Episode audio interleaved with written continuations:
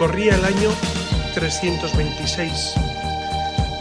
En ese año el emperador Constantino, después de haber vivido esa conversión fulgurante que ustedes recuerdan, que dio inicio al gran da momento comienzo de expansión del La cristianismo Luciérnaga Romano, con el padre José Ramón Constantino Velasco. construyó la iglesia del Santo Sepulcro, en el lugar que todo el mundo suponía en Israel que era el lugar de la tumba de Cristo, que en aquella época estaba ocupado por un santuario erigido para la diosa Venus, construido en el año 135.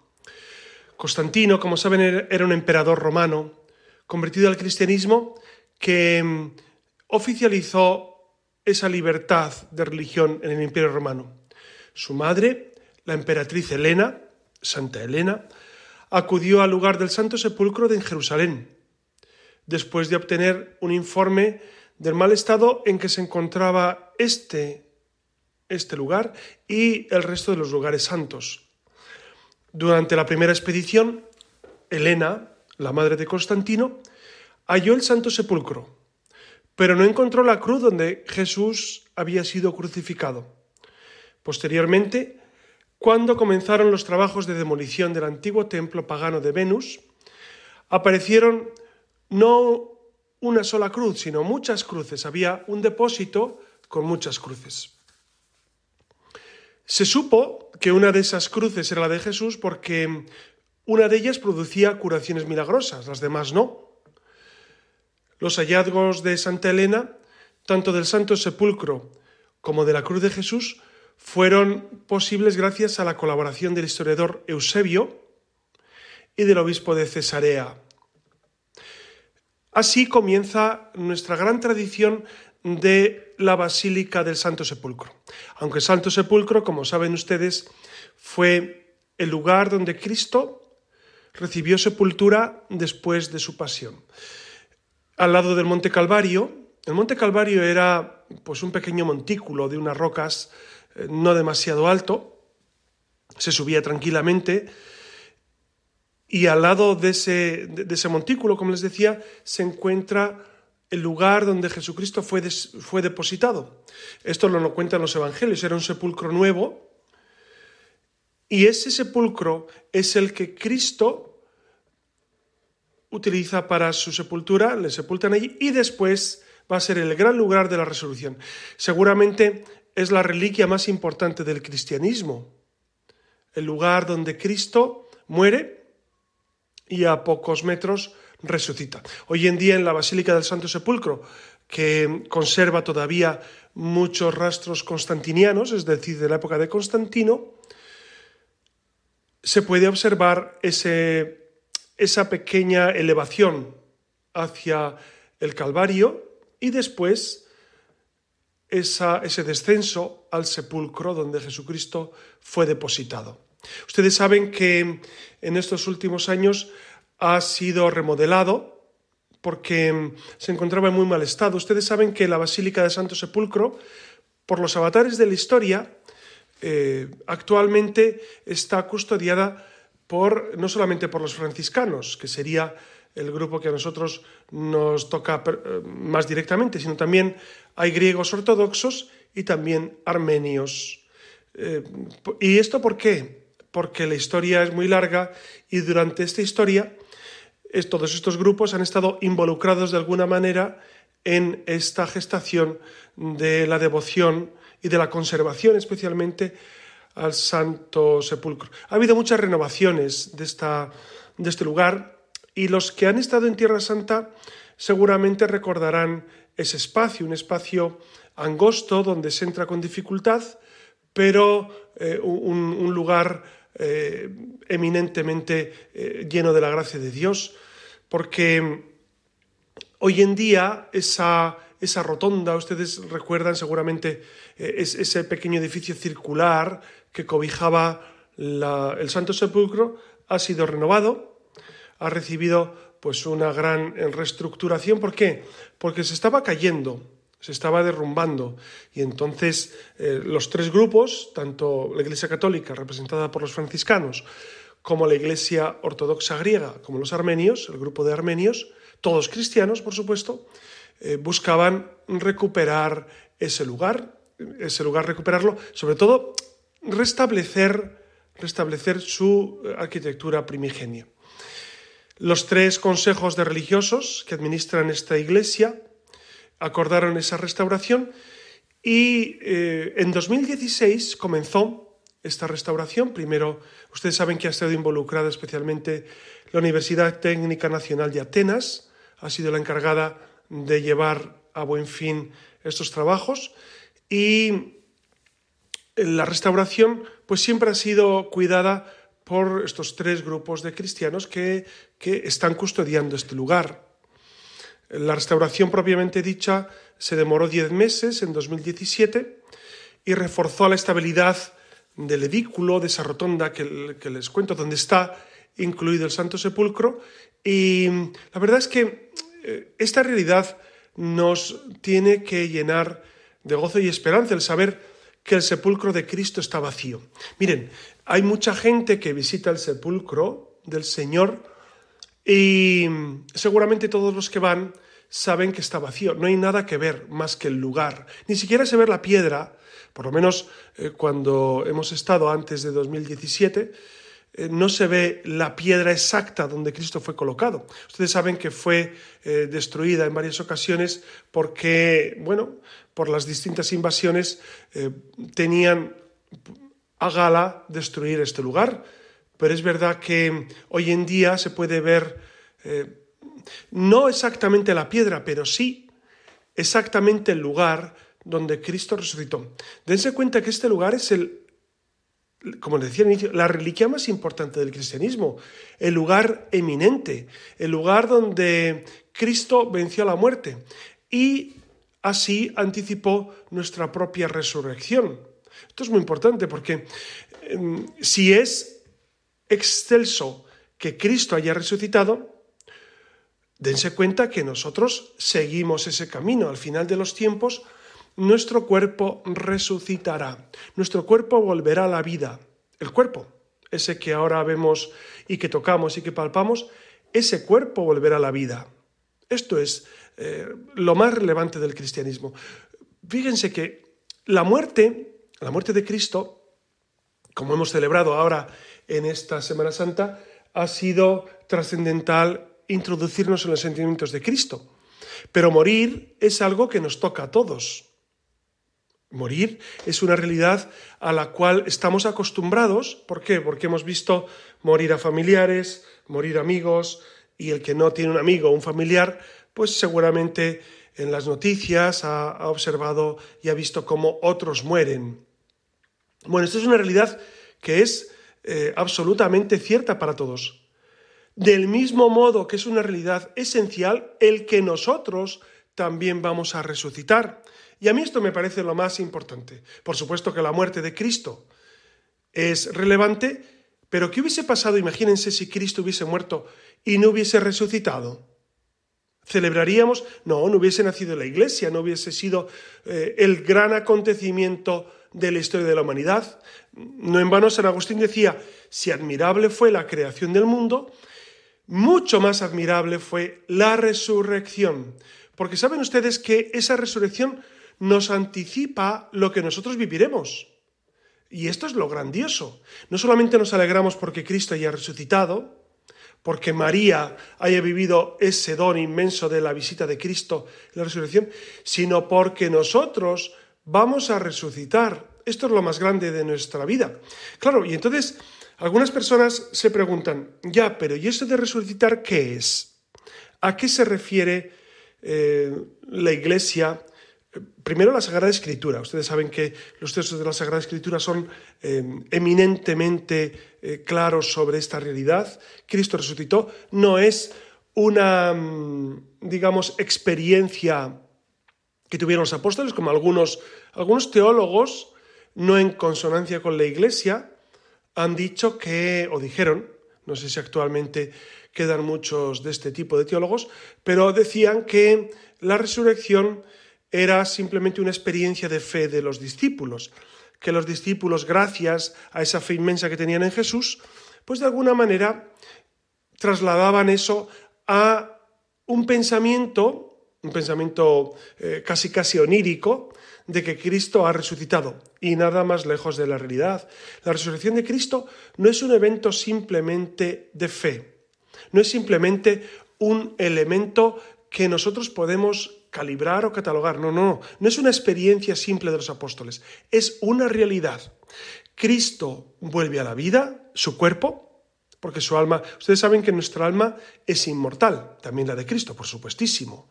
Y entonces eh, el alma no muere, el alma pervive una vez muertos, pero el cuerpo, es verdad que en nuestro caso, recibe pues esa putrefacción, desaparece, incluso algunos son incendiados, etc. Cristo es sepultado en el sepulcro y al tercer día su cuerpo vuelve a la vida. Un cuerpo que no conoce la corrupción, por supuesto, pero que estaba realmente muerto. Ustedes recuerdan que el Viernes Santo meditábamos como eh, el soldado eh, alancea a Cristo, puesto que ya está muerto, no le, quiebra, no le quiebra las piernas, sino que alancea el costado de Cristo, llega hasta el corazón, del cual sale sangre y agua, que realmente es la prueba de que Cristo, si no estaba muerto antes por asfixia, está muerto después por la lanzada. Cristo estaba realmente muerto. No era un estado de catalepsia, no era una situación especial, como han dicho algunos, ¿no? que es, son, son hipótesis muy peregrinas que no se sostienen en la realidad de los datos de la escritura y los datos de la historiografía. Cristo realmente muere en la cruz. Y Cristo tres días después realmente vive en el sepulcro. En el sepulcro se da el gran momento de la resurrección. Amigos, esto es lo más importante del cristianismo. Luego viene todo lo demás. Todo lo demás es el nacimiento de la iglesia, todo lo demás es eh, precisamente esa predicación, todo lo demás viene posteriormente la estructura eclesial, viene después, pero el evento más importante es la resurrección. Y a mí siempre me ha inquietado, y por eso quiero trasladarles esta realidad, cómo es la resurrección.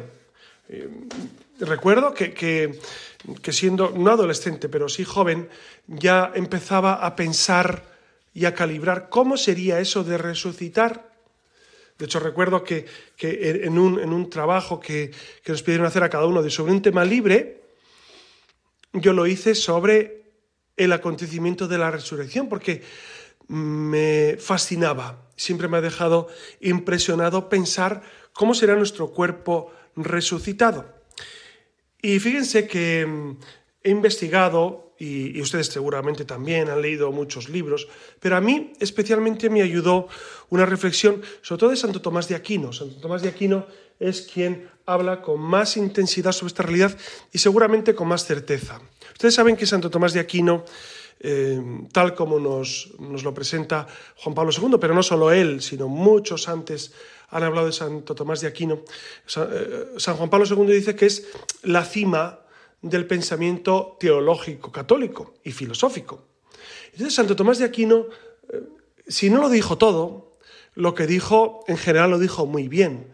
Y habla sobre esta realidad de la eternidad y de cómo es el, pueblo, eh, cuerpo en la eternidad. Y entonces, a mí esto me ayuda a reflexionar sobre a qué estoy yo invitado, qué es lo que me espera después de la muerte. Piensen que en nuestro mundo hay un déficit de pensamiento en la eternidad, hay un déficit, un déficit de esperanza. Y no solo en el mundo, a veces, y esto es lo grave, en el mundo, en el pensamiento católico, también en ocasiones se pasa de puntillas ante esa realidad de la vida eterna, del cielo que el Señor nos tiene preparado eternamente, la visión beatífica, ¿no? Por nuestros méritos, sino conforme a tu bondad. Eso lo decimos en la liturgia y es esencial. No vamos a ir al cielo, no entraremos en la visión beatífica por nuestros medios, por nuestras buenas obras, sino porque Dios es bueno, por la infinita bondad del Señor. ¿no? Por eso, para hacernos una idea de la infinita cantidad y variedad de los gozos y alegrías que disfrutaremos eternamente en el cielo, hay que distinguir que hay entre estos cuatro conceptos fundamentales una gran diferencia y vamos a analizarlos conforme al texto de un gran dominico que es Antonio Rollo Marín, que se lo recomiendo vivamente. Antonio Rollo Marín, un dominico ya fallecido, pero un hombre eh, virtuoso y sabio, y sabio. Es decir, tiene varios textos fundamentales que nos pueden ayudar eh, a nivel de explicación de las cuestiones teológicas más importantes. Él era un gran amante de la filosofía y la teología de Santo Tomás de Aquino, y así lo refleja en sus textos Antonio Rollo Marín. Me voy a basar eh, en un librito que tiene él, que se titula Los gozos del cielo, para hacerles estos comentarios. Es decir, todo lo que voy a decir, que son opiniones teológicas, por supuesto, porque son las opiniones de un teólogo, pero que tienen un gran fundamento nada menos que en Santo Tomás de Aquino. Entonces él dice que hay cuatro conceptos fundamentales que tenemos que eh, tratar. Primero es la duración, segundo el tiempo, tercero la eternidad y cuarto la inmortalidad. Vamos a ver cada uno de estos términos porque nos van a ayudar a, si no a comprender eh, profundamente la eternidad, porque eso es imposible, por lo menos a atisbar qué es lo que nos espera y sobre todo amar el plan de Dios para nosotros. Primero la duración. ¿Qué es la duración? Dice Antonio Rollo Marín, la duración es sencillamente la permanencia en el ser. Toda duración, en efecto, supone un ser existiendo actualmente. Es decir, nosotros participamos aquí de la duración. ¿Por qué comenzamos por este término? Porque en la eternidad también hay una cierta duración y veremos después cuál es el modo. Segundo aspecto es el tiempo. Y el tiempo está íntimamente relacionado con las cosas que cambian. Las cosas que cambian pasan de un modo de ser a otro. El tránsito de este modo de ser a otro se llama movimiento. Esto es doctrina de Aristóteles, como saben. Ahora bien, la medida de este movimiento es lo que se llama tiempo. El tiempo es el movimiento entre un antes y un después. Por eso Santo Tomás dice que el tiempo es la medida entre un antes y un después. ¿Mm? Esta definición nos va a venir muy bien para luego explicar qué es la eternidad, porque en la eternidad hay tiempo, pregunto, les pregunto a ustedes. Hay una cierta temporalidad, luego veremos si se da o no se da.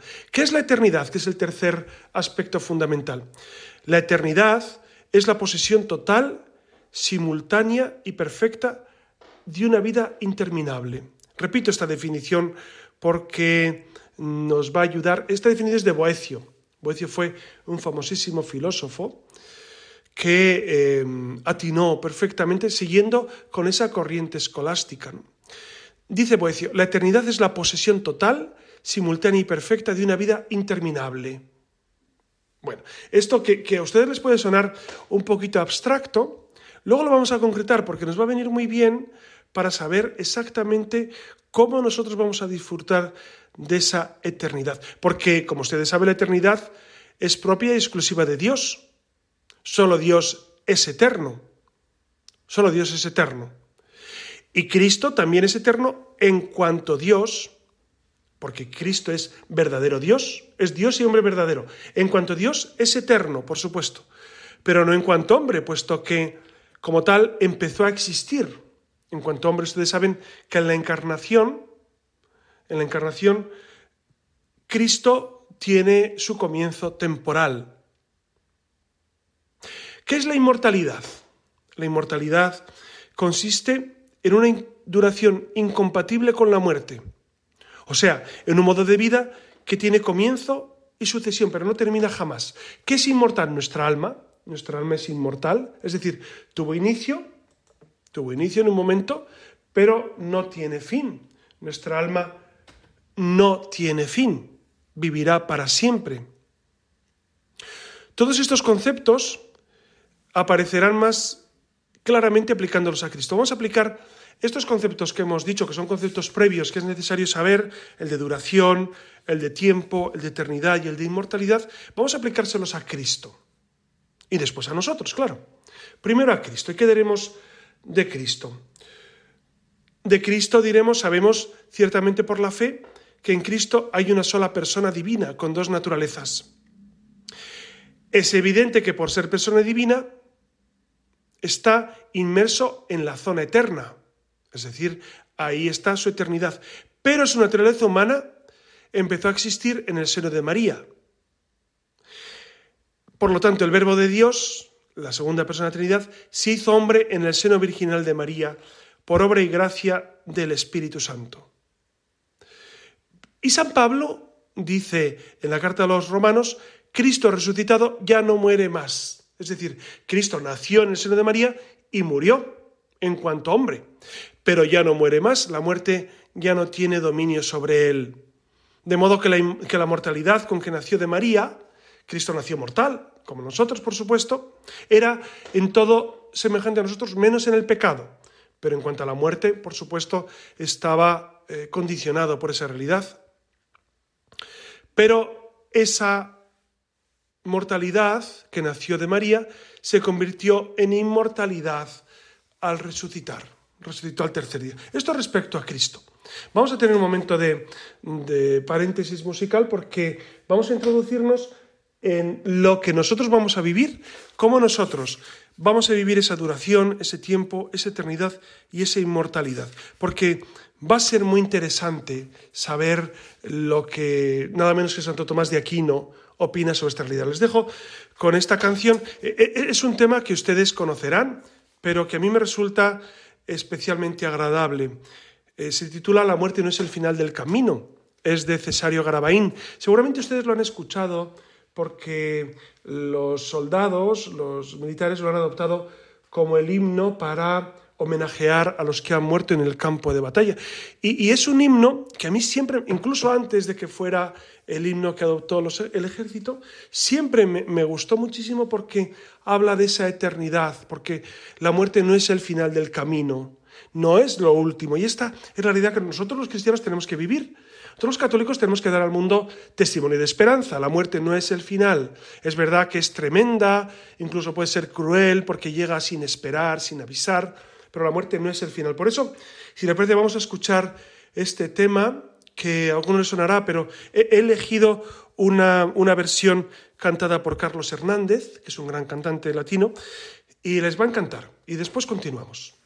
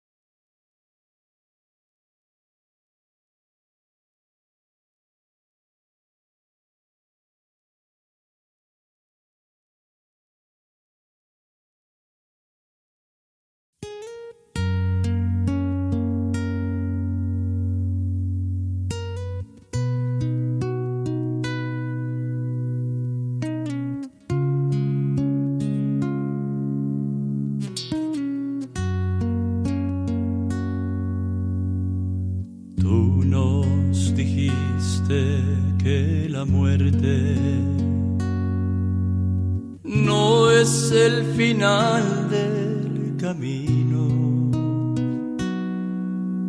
Que aunque morimos no somos carne de un ciego destino. Tú nos hiciste, tuyo somos. Nuestro destino es siendo felices contigo, sin padecer ni morir, siendo felices contigo, sin padecer ni morir.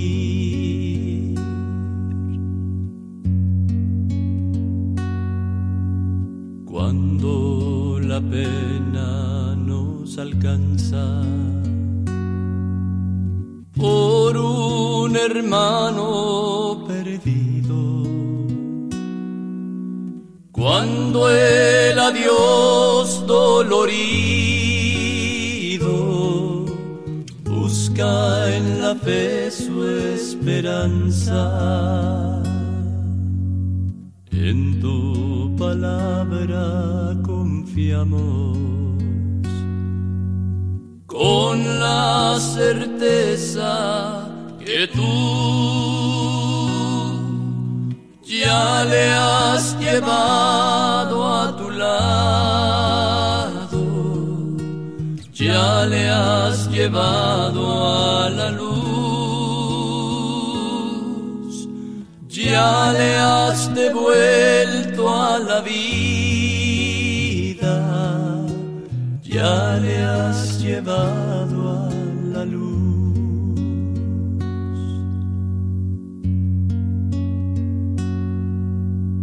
Cuando, Señor, resucitaste, todos vencimos contigo. Nos regalaste la vida, como en Betania la mía. Como saben, eh, estamos en el programa de la Luciérnaga. Estamos hablando sobre esta realidad de Cristo resucitado y la resurrección a la cual nosotros estamos invitados. Ya saben que, que pueden poner todas sus reflexiones, sus, tu sus motivaciones o lo que ustedes quieran, sus opiniones. Para la Luciérnaga, eh, el mail es la luciérnaga@radiomaria.es ahí vida más clara y mejor. incluso plantear temas nuevos para nuestros, para nuestros programas. Les hablaba antes del intermedio musical sobre Cristo, que vivió esa realidad de la muerte y resucitó. Pero es que nosotros vamos a vivir algo semejante, porque hemos nacido todos en el tiempo y con un cuerpo mortal, esto es evidente. Y de hecho, moriremos todos, aunque puede haber excepciones, según dice la primera Corintios 15. Pero todos resucitaremos como Cristo.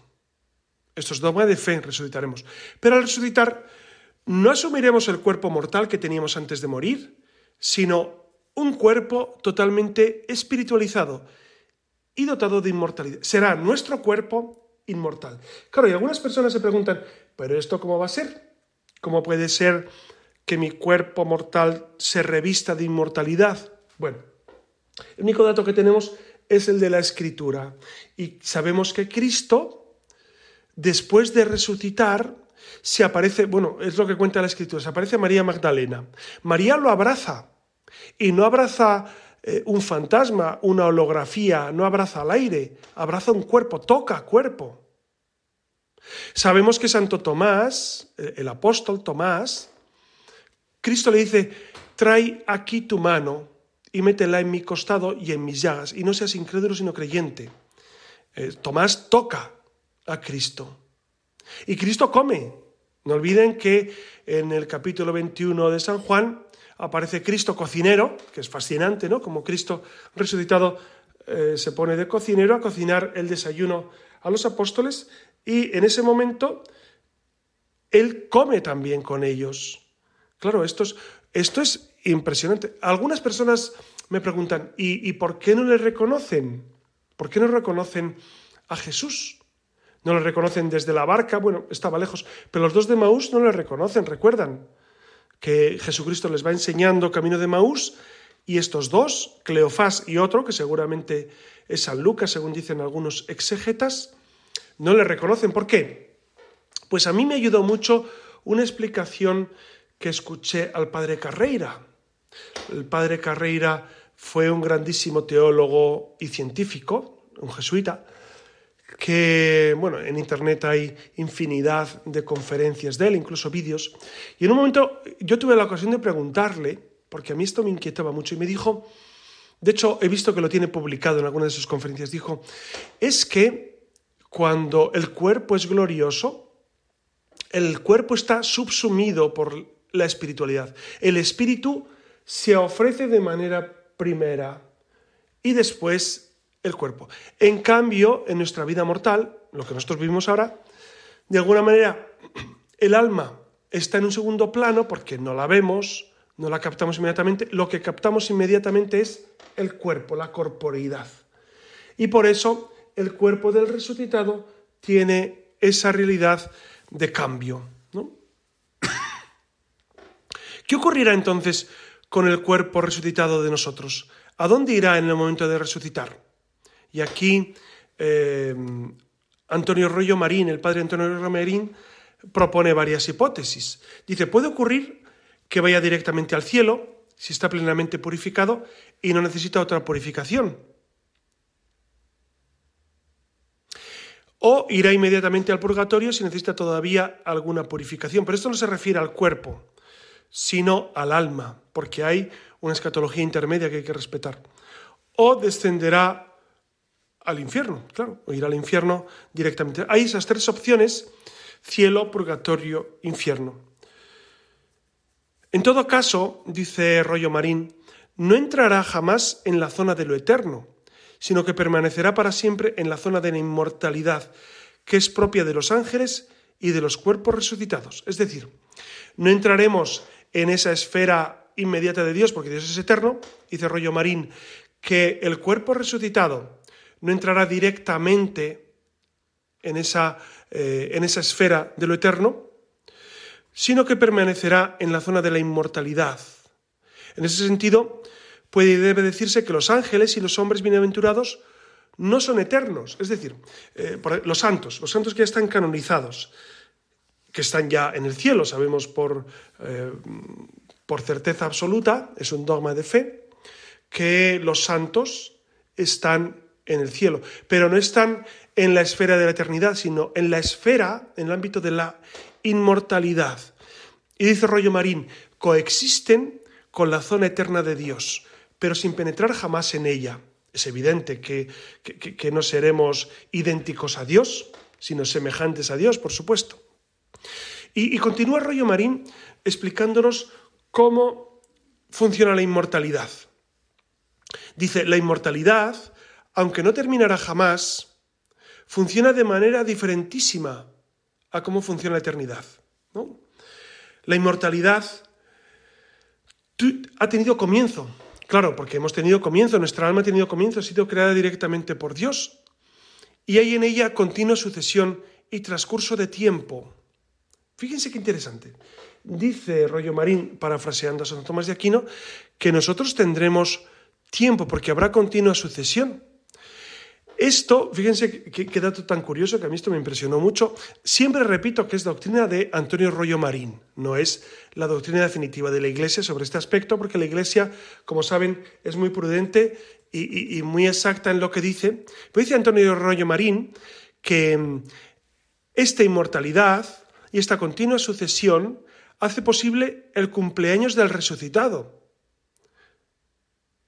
cosa absurda en la zona de lo eterno, claro. En la eternidad no hay, no hay temporalidad, por lo tanto, no hay un eh, ir de lo pasado a lo futuro, porque es un continuo presente, la eternidad.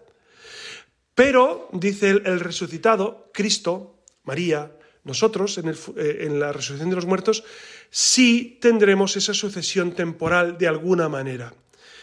Por eso dice Antonio Roy Marín, así el mismo Jesucristo, en cuanto hombre, ha cumplido ya 2022 años y seguirá cumpliendo años indefinidamente en virtud de la inmortalidad que no terminará jamás.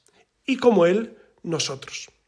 Esto exactamente ocurrirá con todos los bienaventurados, aunque estos sucesivos cumpleaños no harán que ninguno de ellos sea más joven o más viejo que los demás, puesto que todos resucitarán en edad juvenil, como Cristo, y continuarán eternamente jóvenes aunque vayan cumpliendo inacabables cumpleaños. Es decir, habrá cumpleaños sin acumular eh, vejez a nuestro cuerpo, porque resucitaremos en plenitud. Que los bienaventurados resucitan todos en edad juvenil y en ella permanecen eternamente, lo enseña la mayor parte de los santos padres con San Agustín a la cabeza. Es decir, los santos padres San Agustín especialmente hablan de esa resurrección en plenitud, en plenitud corporal, ¿no? Esto, es fascinante. Vamos, a mí eh, esto me llena de gozo y esperanza. ¿Por qué? porque se va concretando en la medida que se puede. Claro, ustedes dan cuenta que la realidad de la vida eterna y de esa futura inmortalidad permanece muy desconocida para nosotros. Pero eh, Santo Tomás de Aquino se aventura desde el dato de la teología y desde la especulación filosófica a proponer esta realidad, lo cual eh, seguramente es cierto. ¿Por qué no va a ser? ¿Por qué no va a ser? Si esa inmortalidad tuvo un inicio, porque todos hemos sido creados por Dios y nuestro cuerpo viene por generación y por creación de Dios, y ese cuerpo y alma no tendrán fin. Y continúa el texto del de, eh, padre Antonio Rollo Marín. La resurrección será obra perfecta por ser obra de Dios, la resurrección de nosotros, de nuestros cuerpos. Pero la naturaleza humana alcanza su máxima plenitud y perfección hacia la edad de Cristo, ya que antes no se ha, no se ha desarrollado todavía del todo. Luego, alrededor de esa edad conviene que resucitemos todos. Claro, y la gran pregunta sería, bueno, ¿y los que no han llegado a esa edad? Los que no han llegado a esa edad, pues mm, claro, eh, aquí nos planteamos un, dato que, que tenemos que comprender. Es decir, Dios Todopoderoso, que creó el universo de la nada, que mm, hizo todo tan maravillosamente como lo ha hecho, ¿cómo no va a procurar, cómo no va a producir que todos, incluso los que han sido simplemente embriones, resuciten en plenitud? Dios lo puede hacer, porque para Dios no hay nada imposible, recuerden la escritura. Entonces, tiene su lógica, tiene su lógica esta opinión teológica, tiene una lógica bastante interesante. Esta juventud puede oscilar, sin embargo, en algunos años, dice eh, el padre Antonio Rollo Marín, y existirán también los diferentes grados de gloria y de resplandor entre los bienaventurados, que no engendrarán ninguna clase de envidia, de emulación o de celos. Es decir, eh, Cristo mismo dijo, en la casa de mi Padre hay muchas moradas. Entonces, Antonio, Antonio Rollo Marín dice, habrá diferentes grados de gloria, pero no habrá envidia de unos con otros. Pues la caridad perfectísima, en que se abrasan todos ellos, hace que se gocen y alegren muchísimo de ver que algunos tienen mayor gloria que ellos, por haberla merecido en este mundo por su mayor santidad de vida. ¿Qué les parece? A mayor santidad, mayor gloria que recibiremos. Y continúa el padre Antonio Rollo Marín. Aparte de que cada bienaventurado goza de manera tan completa y acabada su, su propia gloria y felicidad, que nada más puede apetecer o desear. Tiene repleta hasta el borde su propia capacidad de gozar. ¿Ven qué interesante es esto? Es decir, eh, en la eternidad, esas distintas moradas, Santo Tomás de Aquino y el comentario que hace el padre Antonio Rollo Marín, nos explican cómo habrá esas, esos niveles de, eh, o grados de recepción de la gloria. Es decir, eh, no todos viviremos del mismo modo, aunque no habrá envidias, ni mucho menos. Esto me lo explicó hace muchos años un jesuita, el padre José María Hernando, que mm, un santo hombre en Burgos, que era director espiritual y confesor, etc. Y un día nos explicó esta realidad y dice, nos explicó con un ejemplo, un ejemplo muy práctico.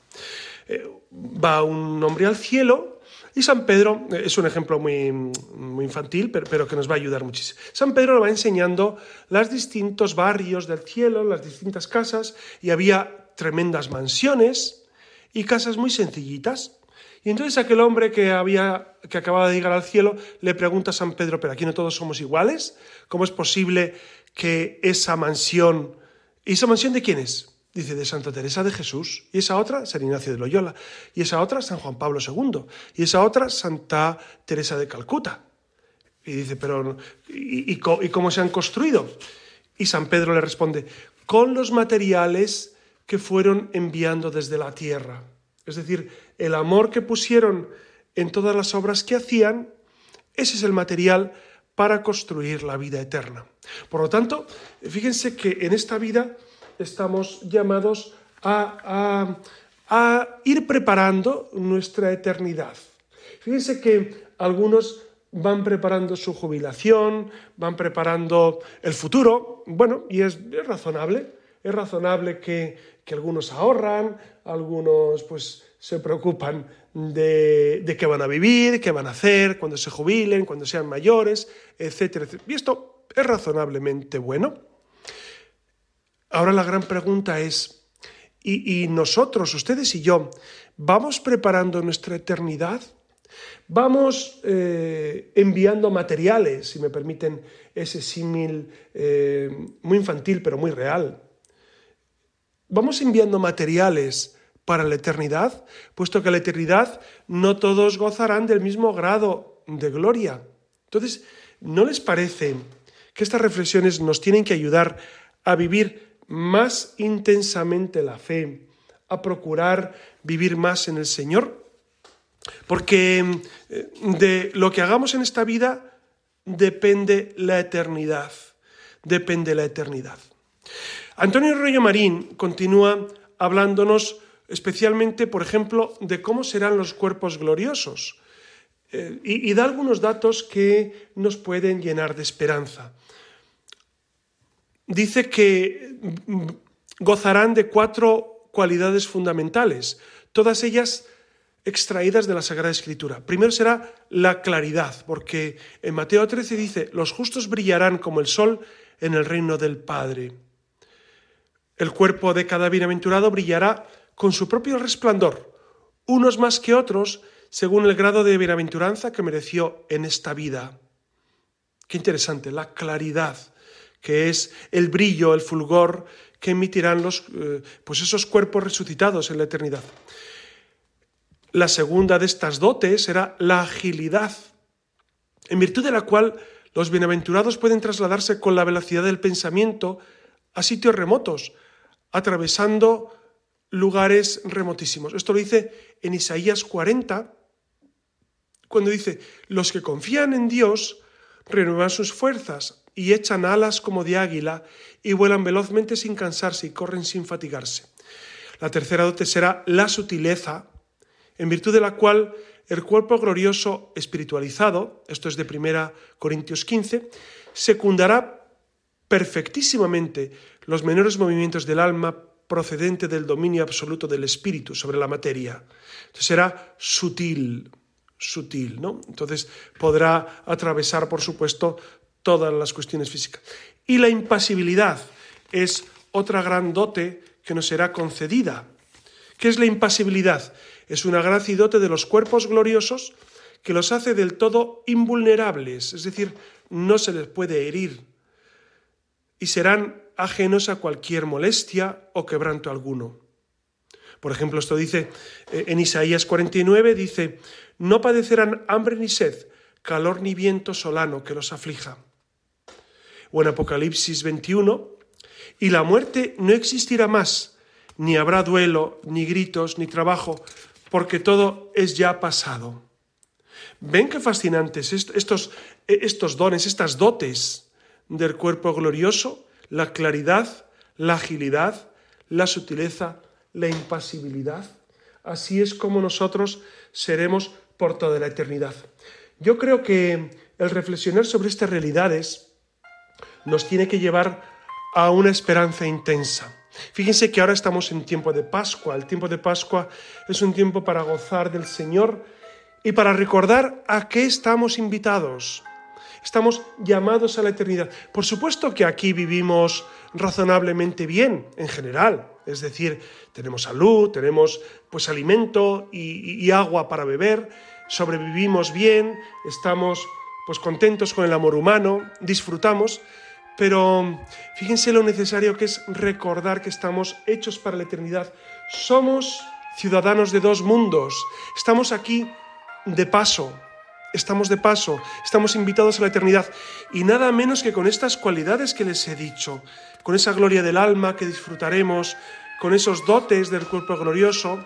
Con ese abrazo eterno que nos daremos con Cristo. Porque Cristo es cuerpo. Cristo en el cielo es cuerpo. Podemos abrazar a Cristo, podemos abrazar a la Virgen. Esto, hermanos, eh, nos tiene que llenar de esperanza. Yo creo que estas reflexiones nos llenan de gozo porque a esto estamos invitados. Ojalá que este tiempo de Pascua, estos 50 días que la Iglesia nos regala como un don especial para meditar la resurrección, ojalá que los aprovechemos y los vivamos incluso con más intensidad que la cuaresma. Ojalá que el tiempo de Pascua sea vivido con inmensa intensidad de alma y con gozo admirable. Y nada más, les dejo ya por esta noche. Reciban mi bendición en el nombre del Padre y del Hijo y del Espíritu Santo. Amén.